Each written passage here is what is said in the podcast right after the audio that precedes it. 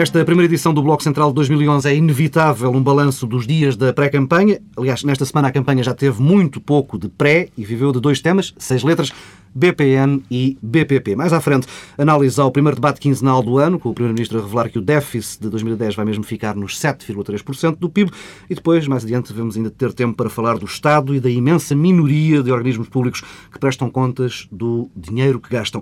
Antes de mais, Pedro Marcos Lopes, Pedro e Silva, vamos à campanha. A semana fica marcada pelos casos BPN e BPP mais do que tratar aqui dos detalhes destes dois episódios, interessa avaliar os efeitos deste tipo de argumentos na campanha. O caso das eh, ações de Cavaco Silva na SLN foi tirado do congelador, era digo eu, inevitável, e desde essa altura pouco mais se tem discutido na campanha para as presidenciais. Para Dom Silva, alguém vai sair a ganhar com este tipo de campanha? Não, eu julgo que não. Então, começando por aí. Provavelmente é, Cavaco Silva. Pois, se houver alguém a ganhar, é por estranho que possa parecer, é, é Cavaco Silva. É, Normalmente estas campanhas eh, que, que, trazem temas, a última análise, que visam avaliar o caráter, um, eh, acabam por não produzir uh, nenhum ganhos para quem uh, tenta formatar a campanha uh, nesses moldes. Um, nós temos exemplos não muito distantes em Portugal de campanhas organizadas nos mesmos termos, nomeadamente em torno de José Sócrates, e José Sócrates ganhou as eleições. Eh, e sabemos alguma coisa sobre os outros países, sobre o que aconteceu quando as campanhas foram organizadas assim. O exemplo mais eh, paradigmático eh, disso é o caso de Mónica Lewinsky, que é usado como exemplo académico. Aliás, um, um artigo uh, de um cientista político muito interessante uh, e muito conhecido, uh, que se chama As lições de Mónica Lewinsky para a ciência política. e o que, é que, o que é que diz? Eu acho que isto é relevante para se perceber o que é que pode acontecer em Portugal. primeiro, ao contrário do que se esperava quando rebentou o caso Levinsky, e podemos fazer os paralelismos com uh, o caso SLN, independentemente daquilo que está em causa na substância dos dois assuntos, mas como casos que, em última análise, tentam uh, atacar o caráter de uh, um político. Ao contrário do que se esperava, no primeiro embate, Clinton baixou um pouco a popularidade, mas logo a seguir subiu para níveis até superiores àquela que era a sua popularidade antes do caso Lewinsky. O que isto nos diz é, em primeiro lugar, os eleitores eh, são eh, capazes eh, de discernir para além daquilo que é sugerido nos mídias, ou seja, uhum. o modo e os fatores que levam à formação do sentido de voto, que é isso que está em causa, são relativamente independentes da agenda mediática. Ou seja, aquilo que é a agenda mediática não é necessariamente aquilo que condiciona o voto. Depois, e isto é o mais importante, é que a substância eh, política, ou seja, aqui os fatores mais pesados eh, da política, eh, sobrepõem-se à política mediática. Uhum. E normalmente isto traduz-se numa de duas coisas: ou desmobilização, ou seja, campanhas deste género dão em desmobilização, e normalmente afetam um pouco, do ponto de vista eleitoral, aqueles que são alvos. Se os alvos souberem lidar bem com o assunto. e aí isto pode estar a ser um problema para Cavaco Silva. Foi esse o caso, não é? Bem, eu acho que há aqui uma coisa que deve ser dita em primeiro lugar, eh, que é um problema da memória também na atividade política. Na verdade, eh, nestes últimos 10 dias, uma semana, não há praticamente nada de novo, a não ser esta uh, notícia de que talvez o valor uh, de compra tenha sido mais baixo, que era um assunto que não se tinha uhum. falado. Mas, de resto, estão a ser apresentados como fatos novos, factos que já são conhecidos, já foram apareceram na imprensa, nos mídias, há muito tempo. Isto é, foram, foram, foram, descongeladas duas cartas que eram conhecidas pois, há dois anos. Agora, uh, Paulo Tavares, isso diz-nos uma coisa, é o tal jornalismo suave de que falavam os Wikileaks. estamos perante jornalismo suave, porque a verdade é que há aqui questões que deviam ter sido respondidas e que não foram respondidas. Não me parece é que, isso, que a resposta dependa da pressão de outros candidatos e de outros políticos. É uma função dos mídias é pressionarem eh, os atores políticos a responder quando não respondem. E Cavaco não respondeu. Eh, e desse ponto de vista, eh, há outra distinção, que é Cavaco Silva fez aquilo que os políticos agora também sempre fazem que é quando são um alvo de uma questão que é incómoda, dizem que estão a ser vítimas de uma campanha suja ou negativa eu acho que não estamos perante nem uma campanha suja, nem, nem perante uma campanha negativa. Isto não tem nenhuma das, das, das, características de uma campanha suja e de uma campanha negativa. E, portanto, o que está em causa é apenas saber e que se Cavaco Silva responde claro e inequivocamente a um conjunto de factos que tem a ver eh, com se contratualizou ou não uma opção de recompra, se beneficiou de alguma situação de exceção, quer na compra, quer na venda das hum. ações. É só isso. Isso responde-se. Portanto, não há nenhuma campanha negativa. O problema, e isto tem alguns paralelismos com o caso da licenciatura de José Sócrates, é que são duas não histórias que só se tornaram histórias, só se tornaram politicamente relevantes. Devido ao momento. Não, não. Devido, devido à gestão desastrosa que foi feita uhum. dos temas. Ou seja, quer José Sócrates, quer Cavaco Silva podiam ter morto os temas à nascença. Bastava que explicassem e clarificassem. Ao dizer, não, não, eu não explico que isto é uma campanha suja, uma campanha é, negra. E não explico que isto estão a avolumar as suspeitas e que cada dia que passa que não explicam a coisa torna-se mais complicada. Agora, Cavaco Silva devia ter respondido a tudo isto há um ano e meio e os jornalistas deviam ter obrigado, porque é uma das funções da imprensa, Cavaco Silva a esclarecer e clarificar. Agora, chegados aqui, isto não é uma campanha negativa nem suja, é uma gestão política desastrosa de Cavaco Silva deste processo. Vai ter ganhos eleitorais para Manuel Alegre ou para quem quer que seja? Não pode desmobilizar o conjunto do eleitorado. Pode. Eh, Cavaco Silva, no dia 23, eh, eh, este assunto deixará de existir porque será através do voto que ele será respondido. O que é péssimo, porque isto não são questões que se resolvam através do voto. Pedro Marcos Lopes, a gestão desastrosa, como diz Pedro Silva? Há várias há várias gestões desastrosas neste, neste processo. O primeiro, e começando por aquilo que o, que o Pedro Adão Silva acabou de dizer e que eu não concordo, era que este caso podia estar, ter sido arrumado por Cavaco Silva há um ano e meio ou dois. Uhum. Eu acho que não. Eu acho que este caso não, seria, não teria sido arrumado nem que Cavaco Silva, na altura, tivesse esclarecido cabalmente aquilo que se passou. E porquê? Porque esta campanha, por parte de, de Manuel Alegre, ou quem lhe faz a campanha, está focada num determinado modo de fazer política. E é um modo de fazer política que nós já conhecemos, que é um modo de fazer política de, do Bloco de Esquerda. E esta campanha faria muito sentido, faz todo o sentido para o Bloco de Esquerda, porque é uma campanha que ela nos habituou a ser contra o sistema, de pôr em causa a personalidade das pessoas, de pôr em causa a sua honorabilidade. Isto faria todo o sentido para uma candidatura apoiada pelo Bloco de Esquerda, mas não faz sentido para uma candidatura que é apoiada pelo principal partido político português. E que de quem Manuel Alegre é a bandeira neste momento. Portanto, eu acho que isto ia ser recuperado. Agora, ao segundo ponto, se está a ser bem gerida ou se começou a ser bem gerida também neste momento, como já tinha sido mal gerida, também atenção, uhum. nesse, há dois anos ou há um ano e meio. Não, não está a ser bem gerida por Cavaco Silva. Cavaco Silva tem um modo de, de, de responder a este tipo de ataques, e não só este, a todos os outros, afirmando de uma maneira sempre categórica que é muito sério, que é isto. Que é preciso duas vezes, eu acho que essa é a frase. Sim, é frase da campanha, essa é das galinhas. Mas por, das várias vezes o, o, candidato já disse não falo mais sobre o assunto, não toco De acordo. E, eu, e é obrigado a regressar claro, ao tema repara, e, e, eu, e o que eu digo, e eu, eu, não queria, eu não queria de facto uh, ir à questão substancial, que é a questão da compra, da, uhum. da compra e da venda. E, e eu aí remato e que só queria, não queria ir, mas tenho que dizer uma coisinha. Infelizmente não sou Cavaco Silva e, portanto, tenho que responder ao que me perguntam. E não podes remeter para o teu e site. não posso remeter para o meu site. Eu, nesse caso concreto, acho que uh, Cavaco Silva não pode ser acusado de rigorosamente nada provavelmente eh, se poderia ser acusado de que eh, devia ter visto se, se, os outros acionistas tinham também aqueles direitos de uhum. compra e se o, o, preço de venda, provavelmente tudo bem. Só que não pode ser acusado disso porque ele não é obrigado a fazer isto. Portanto, para mim é um negócio que não tem grande história. É um negócio puro e simples de um, de um cidadão uhum. que arranjou uma boa maneira de ganhar dinheiro e não de uma forma ilegal. E não queria passar disto na substância. O problema disto é que isto inquinou de tal maneira a campanha eleitoral que nós, durante esta semana, desde que começou, aliás, isto começou depois do debate. Sim. Manuel Alegre Cavaco Silva, onde Manuel Alegre, na altura, não sabia o que é que se tinha não, passado. Deixa-me só então dizer-te uma coisa que tem a ver com o que tu disseste há pouco e tem a ver com isso. Quem introduziu este tema na campanha foi, eh, de modo relativamente superficial, os vários candidatos nos debates, mas quem de facto trouxe o para a campanha foi Cavaco Silva. Quando disse, eh, ao mesmo tempo que dizia ah, sobre a administração anterior não se pode falar porque isto está em tribunal e eu sou Presidente da República e não pronuncio sobre esses assuntos. Para logo a seguir vir dizer que ah, tal, a atual administração da Caixa Geral está em part-time, tem responsabilidades. O que é que aconteceu? Primeiro, isto é inacreditável, esta, esta, esta, estes dois pesos numas, numas alturas que Cavaco Silva não pode falar sobre o assunto porque é ah. presidente, a seguir já se pode pronunciar.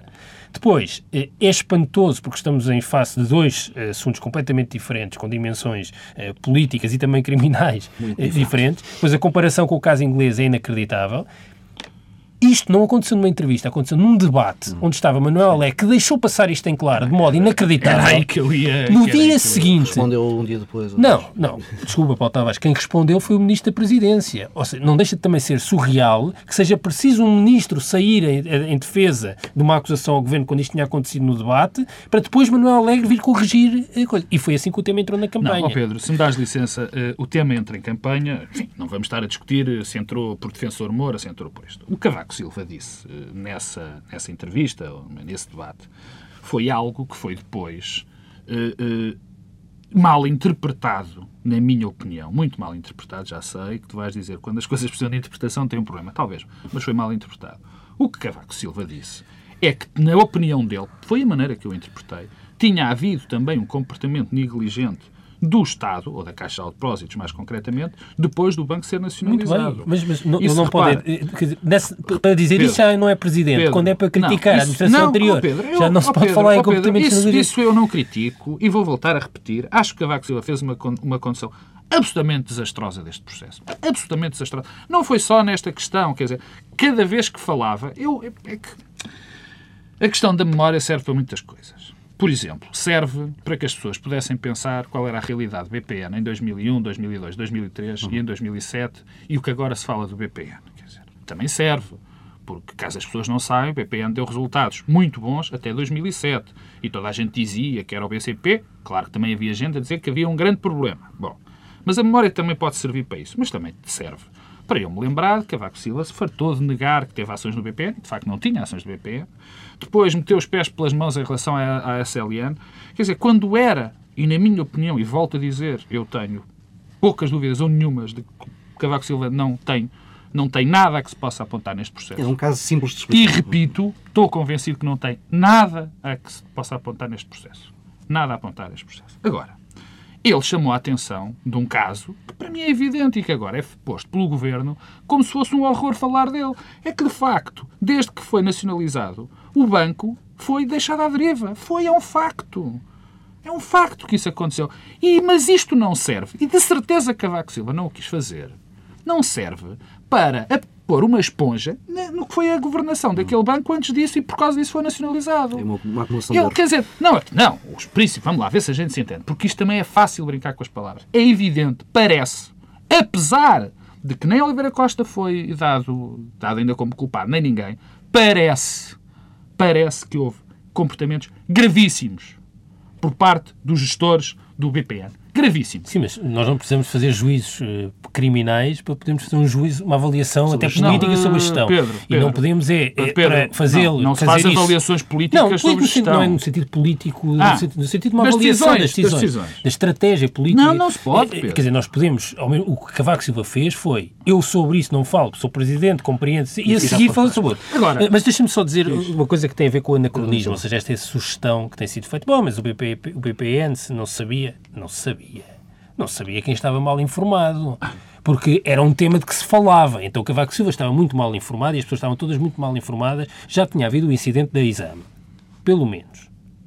Da revista Exame. Eu já respondi. Eh, e depois, era uma coisa de que se falava. Portanto, não era um banco que era tratado eh, como outro banco qualquer. Depois, eu ainda queria dizer... Sim, 2003, sim, sim. Eh, depois há outra coisa que, que... Mas isso, nada disto tem muita relevância. Agora, não se queira é, é dourar a pílula. Eh, agora há uma coisa que eu também queria dizer sobre, ainda voltando ao tema das campanhas sujas, das campanhas negativas. Eu também me parece, e isto é válido para os vários políticos, que há aqui uma espécie de banalização da campanha suja. Uhum. Banalização no sentido de cada vez que quer editar uma coisa, ai, ai, ai, que é uma campanha suja. E o problema é que isto é um bocado como o Pedro e o Lobo. Um dia há uma campanha suja e já ninguém ouve os apelos de quem é vítima de uma campanha suja. E já houve. Já aconteceu. Já. Ou seja, é que depois, quando chegam as campanhas sujas, Oi, já está outra vez a queixar-se que é uma campanha suja porque se queixou. Portanto, não há aqui nada de, campanhas sujas. Depois, há uma coisa que eu também me parece. É que, não sendo uma campanha negativa nem suja, ou seja, não tem as características que tipificam uma campanha negativa e suja, isto é péssimo. Esta campanha está a ir por maus caminhos, por muito maus caminhos. Seja, isto não, não, são, não é por ser, eh, não sendo uma campanha suja, uma campanha negativa, está a ir por maus caminhos, porque ninguém se mobiliza para votar com base nestes critérios.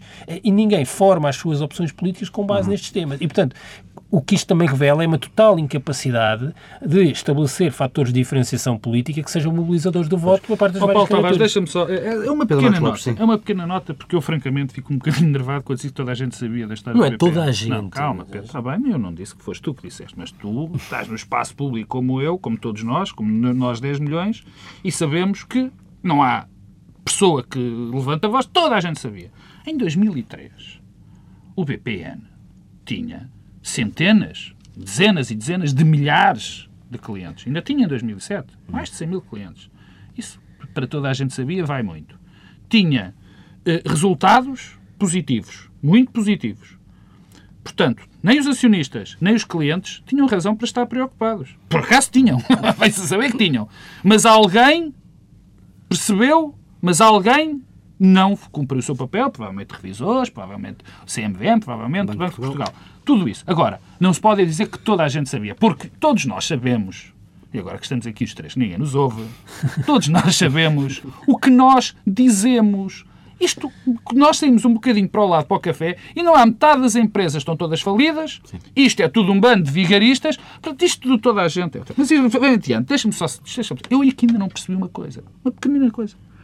Qual é o objetivo da campanha do, de, do, do Bloco de Esquerda, do Manuel Alegre, neste Qual é o objetivo? O que é que se quer aqui provar? Quer-se provar o quê? Quer-se provar que o senhor não devia ter ganho com isto?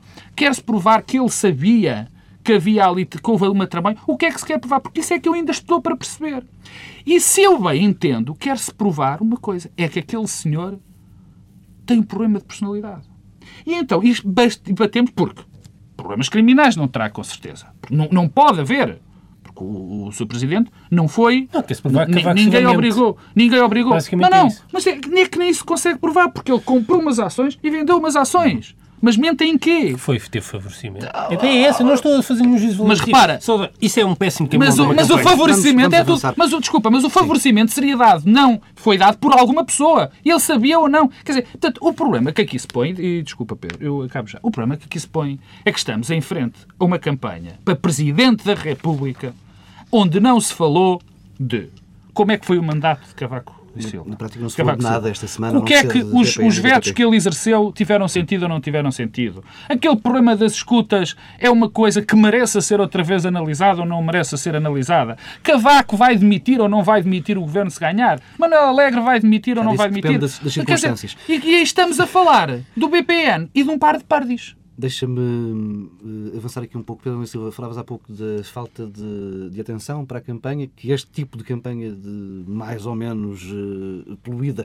pode levar a maior apresentação. As eleições presidenciais onde há um, um, candidato à reeleição são tipicamente, e tirando a reeleição de, de anos, são tipicamente pouco concorridas e podemos estar a caminho de uma abstenção recorde na, no dia 23.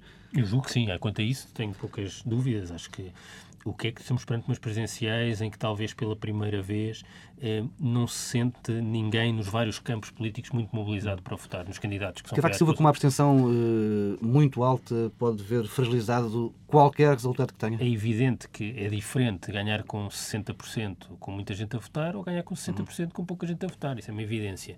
Eh, o que me parece é que há uma enorme desmobilização. Haverá, haverá desculpa para tudo, Pedro, como sabes. Sim, mas o que, o que me parece mais importante e mais estrutural é que eh, em lugar das presenciais servirem como momento até de alguma revigoração de, do espaço político, eh, não, não vão produzir esse efeito e, portanto, vai ser, eh, nada vai mudar. Acho que era Cavaco Silva que dizia no dia a seguir às eleições não mudou nada no Parlamento. É evidente que não mudou nada. Eh, mas as eleições têm um efeito de dinamizar a, a vida política. E isso é mobilizador, normalmente. E, nomeadamente, num contexto de crise, é importante que haja capacidade de mobilização eh, no espaço político. E estas presenciais não vão cumprir esse efeito, eh, o que esta campanha campanha, eh, e aqui agora pensando no tema BPN, no modo como isso tem contaminado estes primeiros dias de pré-campanha, eh, o que vai fazer é contribuir ainda mais para a desmobilização. Eh, se somarmos que os outros candidatos não têm também capacidade mobilizadora, continuamos neste cenário que já era antecipado uhum. de o espaço político com mais votos nos últimos anos em Portugal, que é o do Partido Socialista, não conseguiu produzir, não conseguiu produzir, não conseguiu produzir um candidato, candidato e, e, é evidente que não se sente representado em todo este processo.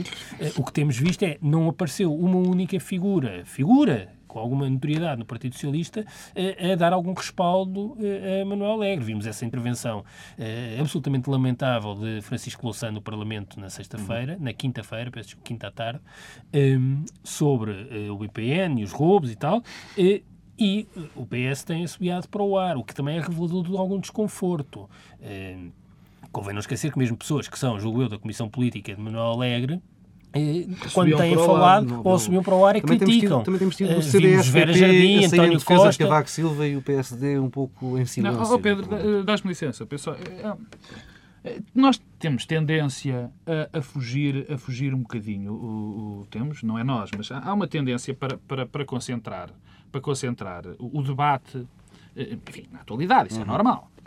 Mas o que nós temos que recuar um bocadinho e perceber, e perceber, há duas ou três coisas aqui da campanha.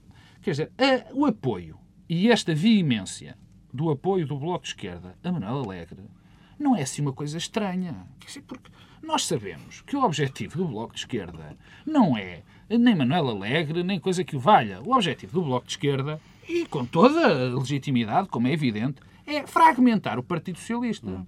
É partir o Partido Socialista. O, o, grande espaço de crescimento eleitoral, ou o único espaço de crescimento eleitoral, provavelmente não único, mas enfim, é sempre difícil fazer estas afirmações e, e são sempre mal feitas, é no, no, no PS. Esse é o objetivo do Bloco de Esquerda. A grande oposição do Bloco de ao PS durante muito tempo foi o Bloco de Esquerda. O PS está muito mais próximo quer dizer, do CDS do que do Bloco de Esquerda. Em termos do que são as suas convicções profundas, em termos do que é o modelo de sociedade que o Partido Socialista defende e que o Bloco de Esquerda defende. Não há ali qualquer tipo de, de que, não há, não há, que não existe esta ilusão.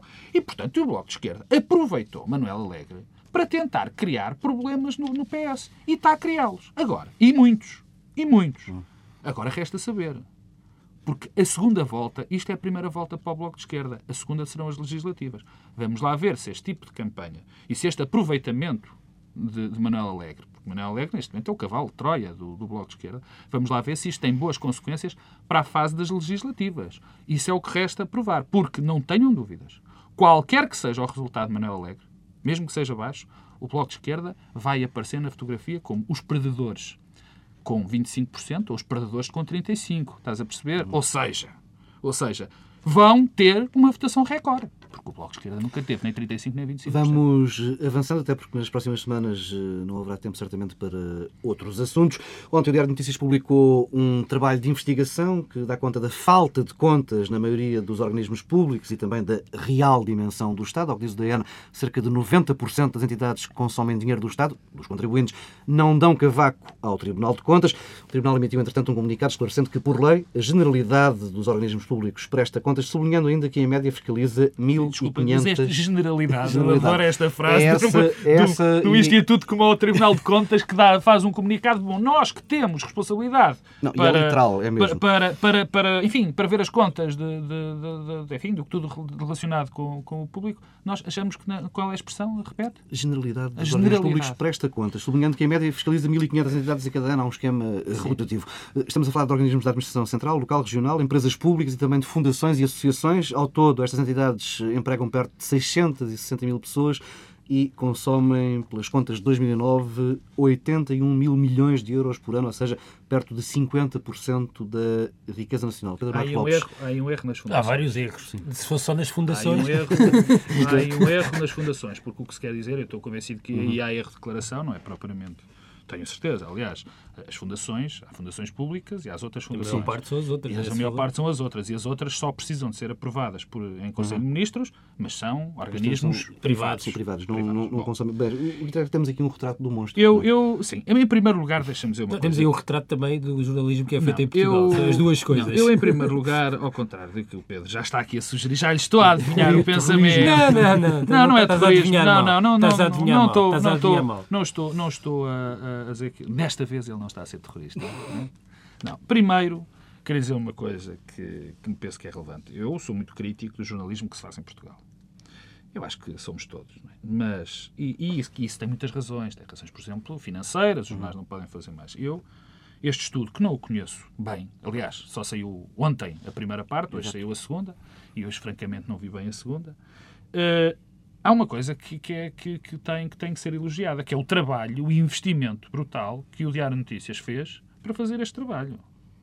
E isso é notável, porque ultimamente jornalismo de investigação neste país zero. zero. Há, há o jornalismo, equipa, de cinco, seis pessoas o jornalismo de, de investigação neste país normalmente tem uma fonte, Ministério Público. É esse o jornalismo de investigação que se faz neste país. Portanto, posto isto, isto é uma imagem que nós vimos, eh, temos vindo a falar eh, dezenas de vezes. Nós já sabíamos mais ou menos, eu não sei se isto também não é um estudo mais ou menos, acho que não, mas nós já sabíamos mais ou menos aquilo já, que estava já a passar. Já, já, sabíamos que o Estado, neste momento, consome cerca de 48% da riqueza nacional. Já sabíamos que, provavelmente, este engulho brutal que é o Estado perturba toda a nossa economia. Já sabemos que há milhares, peço desculpa, dezenas ou centenas de empresas que são absolutamente redundantes. Nós já sabíamos que há câmaras municipais, por exemplo, que têm, e não é propriamente neste setor, câmaras municipais que têm uma, uma direção de águas e, e, e, saneamento e que depois fazem uma empresa municipal para tratar das águas e do saneamento. Uhum. Nós já sabemos que há institutos que fazem a mesma coisa. Portanto, isso a mim não me surpreende muito.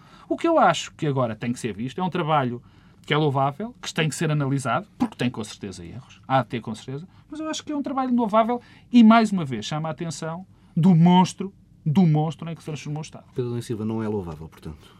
Não, não disse nada disso. Não, eu só digo uma coisa sobre, o, não, sobre, este, sobre este tema, que é, eh, nós oscilamos entre não se falar do assunto eh, e falar eh, do assunto nos termos em que toda a despesa é uma catástrofe, há organismos a mais, o monstro, uhum. só, só conseguimos falar dos dois modos. Um, e eu parece-me que, um, exatamente para defender o conjunto de políticas públicas que o Estado naturalmente tem de assegurar, porque não há outras entidades que o possam fazer, é preciso racionalização, é, olhar com atenção para aquilo que se passa é, e, portanto, não podemos cair em nenhum dos dois extremos. E o que me parece é que há aqui alguns sinais no modo como isto foi introduzido, aliás, tu falaste do monstro, uhum. de algum discurso extremado, porque a maior parte, de, primeiro, a maior parte dos organismos são escolas, hospitais, as fundações que aparecem nesta notícia, eu acho que isso, aliás, eu só o digo, quer dizer, Acho que alguém que faz um trabalho deste há vários meses e depois mete aquelas fundações todas. Sim, um dado é um bocado também nos últimos três anos, a cada 12 dias foi criado É um uma, trabalho uma um bocado superficial, no sentido de tomar isso. Portanto, eu acho que isso é só um sintoma. Se, nas funda se as fundações são tratadas assim, como é que o resto é tratado? Quanto eh, àquilo que é a eh, manchete, não sei se era exatamente a manchete, mas aquilo que se tornou notícia. Eh, que é, fiscalização meu Deus, mas o quê? O Tribunal de Contas ia fiscalizar todas as entidades, as juntas de freguesia, todas as uhum. Isso, mas faz algum sentido? Isso também é um absurdo. Dizer, aqueles que se estão sempre a queixar contra a monstruosidade do Estado queriam criar um super monstro, que era um tribunal, que não havia organismo, entidade pública, independentemente da sua dimensão, que era sujeito. É evidente que a lei prevê que só algumas é que sejam sujeitas. E então? Não, e há e o resto, níveis de fiscalização. E há, depois há uma espécie de, de, fiscalização mais ou menos rotativa e uma espécie de amostragem, ou seja, as entidades vão sendo fiscalizadas. Agora, a obrigatoriedade de fiscalizar todos os organismos, isso é uma aberração. Desculpem lá, portanto, isso é, é esse género de discussão que eu não compreendo quando se está a falar destas coisas. Como se fosse absurdo o Tribunal de Contas só fiscalizar uma parte. É evidente que só deve fiscalizar uma parte.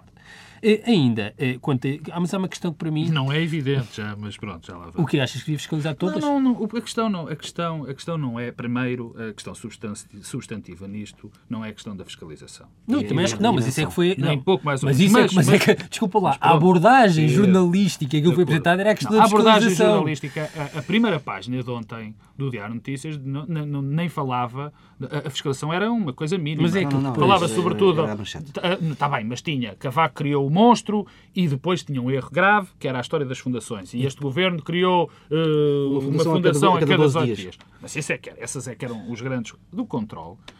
Eu não estou a dizer, nem ninguém acho que diz, que o, o, o Tribunal de Contas deva ser diretamente responsável uhum. por todo o controle. Então, mas é evidente mas a medida que tem... É essa. Mas tem... A forma como o controle era medido são aquelas que têm, têm, entregam as contas no Tribunal de Contas. Não, tá, mas isso depois, quer dizer, oh, oh, oh Pedro, quer dizer, isso, isso é fazer uma interpretação literal. Não, mas não é literal? Era o é, título. É, foi, era, o, é, era, o, desculpa, era o que a TSF estava a dar de manhã. Quer dizer, não, que, que, eu, literal não foi o que eu fiz. A TSF diz sempre a verdade, só diz não, a verdade. Mas eu não estou a dizer nada mais que a verdade. Isso Agora, só mostra como nós, quando temos é começamos é a discutir, não, não, quando começamos a discutir não. os temas, rapidamente resvalamos não, para uma discussão tem que saber. Que tem... Agora, a questão é, é evidente que tem que haver fiscalização dos dinheiros públicos. É o, é o, oh Pedro, mas eu sei que tu não disseste, tu achas que eu ia dizer que tu não, mas há imenso que tu não deve fiscalização. Funcionamento, medir fiscalização, fiscalização, como indicador de fiscalização, as contas que são O que aqui está em causa? O que, está bem, mas quando as contas são entregues no Tribunal de Contas, as pessoas que mandam as contas também são quase fiscais. São subfiscais, digamos mas, assim. Mas o que estás a dizer é que assim, a questão é que o que é dito é Porque que é só nem sei quantas ninguém... entidades é que entregam oh, contas. E portanto está aqui oh, Pedro, uma coisa oh, que ninguém controla. Não, mas isso Pedro, é o que faz sentido. E o que eu quero provar com isto é dizer que quem diz que não há fiscalização não quer propriamente, de certeza, dizer uhum. que devem ser todas controladas. Não, mas, era tão mas, somente não, não, mas a manchete era essa. Portanto, não, tu podes querer estar a interpretar, mas não foi esse o sentido que foi Mas deixa-me dizer que há uma coisa muito mais estrutural e que tem a ver com a fiscalização. E por isso é que eu, quando estou a dizer, há um problema com a fiscalização. Sim e há um problema com a apropriação eh, do interesse público. Eh, mas isso, essa fiscalização não se resolve através de contas no Tribunal de Contas. Portanto, o problema que há não tem, infelizmente, a ver com isso. Eh, tem a ver com uma outra coisa, que é a fuga que foi acontecendo, e em Portugal não é exceção, para o direito privado na administração pública, que claro. se traduziu no aumento dos institutos públicos, no crescimento dos gabinetes ministeriais e tudo eh, entidades que têm uma legislação eh, muito mais arbitrária, quer na gestão, quer no controle. das empresas públicas e das empresas, empresas municipais. Claro. Ou seja, isto transferiu eh, para uma esfera, eh, para uma espécie de administração paralela, mas íntima dos governos e dos partidos. Uhum. Portanto, que ao mesmo tempo existe fora do escrutínio, mas é muito mais íntima eh, dos ciclos políticos. Eh, e isso é uma tendência que foi eh, em que cada ministro chega, faz uma nova lei orgânica, cria novas estruturas, novos dirigentes, muda tudo ao mesmo tempo que na administração pública as regras são hoje muito mais apertadas uhum. e muito, com muito maior controle, mas a verdade é que foi crescendo eh, aqui uma administração paralela. Mas sobre isso, eh, também convém dizer, para também não estarmos sempre eh, com o discurso do declínio, que e isso, aliás, o DN também mostra, eh, em primeiro lugar, do ponto de vista do emprego público, nós não comparamos mal com a média europeia, eh, nem em percentagem do emprego, nem em, em, em percentagem dos gastos, eh, nem sequer no peso do Estado no produto. Os únicos países que são aqui que fogem são os do leste. Mas o que me parece é que também há um momento em que esta tendência foi travada. Isto é, isto é daquelas coisas da vida. Sim, que foi no governo de José Sócrates. A tendência de crescimento estancou, pelo menos, eh, quer de dirigentes eh, intermédios e superiores, eh, quer do número de serviços. E, portanto, verdade seja dita, essa tendência de crescimento estancou. Agora, é muito preocupante esta criação de mecanismos sucessivos, de Estado, Estado paralelo e íntimo ao mesmo tempo. Eu, eu, aí, é, aí é que está o controle. Deixa, não é deixa eu, eu vou terminar este tema como, como, como comecei. Eu não, não, não, não tenho grandes dúvidas, não tenho grandes dúvidas, mas tenho algumas, que o governo de José Sócrates tenha feito esta diminuição. Mas também sei uma coisa, era preciso parar. Era preciso parar. Porque o que o Pedro aqui disse agora, que eu concordo, não há nenhum cidadão neste, neste, neste país que não concorde que há uma completa insanidade. Houve, existiu uma completa insanidade na criação de, de, de, repartições. O tema é mal, é mal escolhido, mas repartições Sim. públicas em forma de empresas públicas, municipais, em termos dos institutos públicos, de fundações públicas, estas sim, fundações públicas e tudo mais. E há uma parte que não vai estar, ou que está, não sei se vai estar bem presente neste estudo, ainda é cedo, que é, uma, é, é, é o Estado paralelo, ainda mais paralelo que é, é verdade, porque além dessas empresas públicas e dessas infinidades, não vou repetir, nós ainda temos uma coisa muito interessante, que é a quantidade de consultoria, consultoria nunca sei como é que se consultadoria ou consultoria que vive à volta do Estado. Nós temos circunstâncias à volta do Estado que nós muitas vezes isto acontece.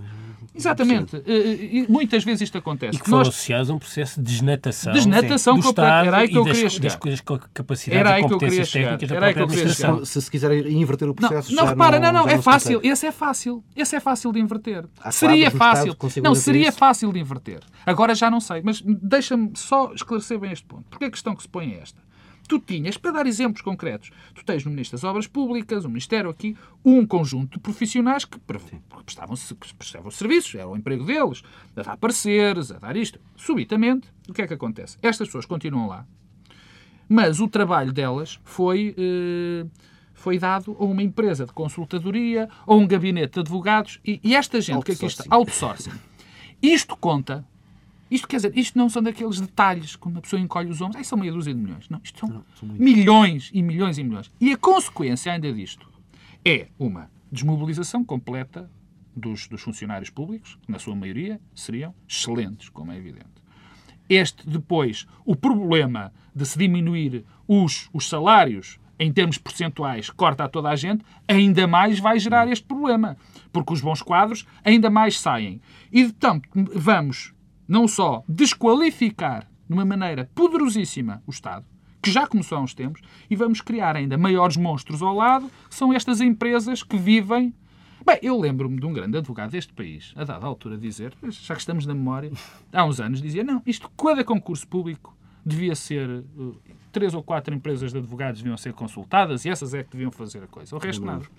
Deixa-me só falar, falaste em milhões. Uh, ajustes diretos, dinheiro do Estado gasto sem concurso público. Há aqui alguns dados curiosos, também avançados curiosos notícias. Por exemplo, 28 milhões de euros em publicidade. Entre, isto são dados desde 2008 até ao final do ano que acaba de passar. No mesmo período, 15 milhões. Tu estás a chocar é com os artistas. e 600 mil euros em concertos do Tony Carreira e 246 mil em espetáculos do Kim Barreiros. Gostos musicais duvidosos à parte, Pedro e Silva. Que comentário é que merece? Temos não, que ser rápidos. Não sei exatamente o que é que isso quer dizer, em contexto é que foi, se para as comunidades. Gastar dinheiro nessas coisas, mas quer dizer, há aqui um conjunto de funções eh, de várias instituições e de várias coisas. Isso é muito difícil tratar assim e eu não acho que é a boa forma de introduzir este, esta discussão, que é uma discussão que deve ser tida. Uhum. Acho que não podemos é começar a discussão assim. Eh, e é preciso perceber que não podemos oscilar sistematicamente entre eh, isto ser um tabu e eh, é tudo um monstro, é tudo mal gasto. E, aliás, eu acho que mais relevante que saber se o Tony Carreira foi pago, se calhar isso foi para falar para um concerto às comunidades no Canadá, não faço ideia. Não sei exatamente em que condições é que foi, não falo em abstrato de um exemplo concreto. O que me parece é que, sobre a despesa, nós temos é um discurso que é sistematicamente fechar escolas é um grande ataque ao Estado, ao, ao setor público, fechar maternidades também, eh, condição de recursos nos transportes dos doentes para tratamentos, como foi esta semana, é um grande ataque. Eh, não se corta a despesa, nunca, nunca se pode cortar a despesa. E a alternativa é o corte cego. Não sei, acho que é preciso eh, racionalidade, eh, discutir as coisas com eh, princípio, meio e fim, não começar nem pelo meio nem pelo fim e depois saltar para o princípio, eh, não fazer eh, discursos genéricos e abstratos a partir de casos eh, que não conhecemos e, portanto, eu não tenho não sei, quer dizer, provavelmente tudo isso tem explicação.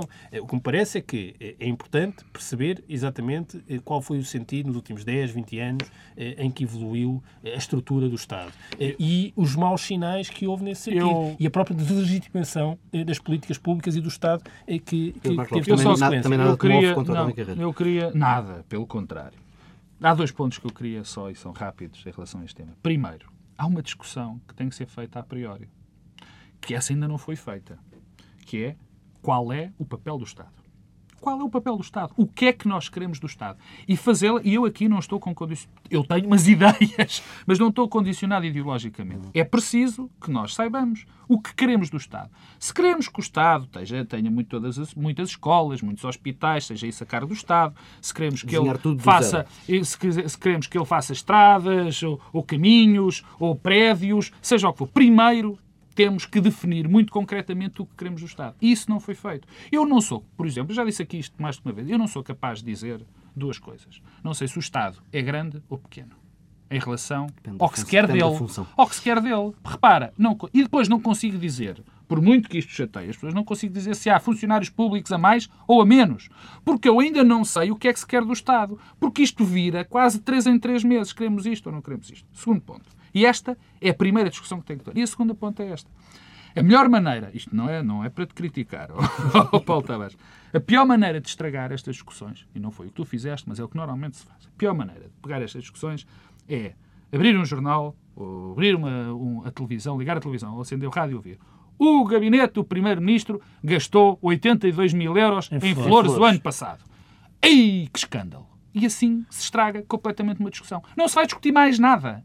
Isto é a maneira de discutir. Portanto, se queremos ter sério em relação a essa discussão, primeiro, temos de saber para que é que queremos o Estado, que funções devem ter o Estado. E depois, ter coragem para cortar onde é que é preciso cortar e, se calhar, aumentar. Agora, claro que se fosse eu a decidir, seria cortar muito, porque eu acho que deve ter menos funções. Mas acho perfeitamente legítimo que a sociedade, infelizmente isto é uma democracia, ache o contrário. Agora, pegar por pequenos, acho um erro.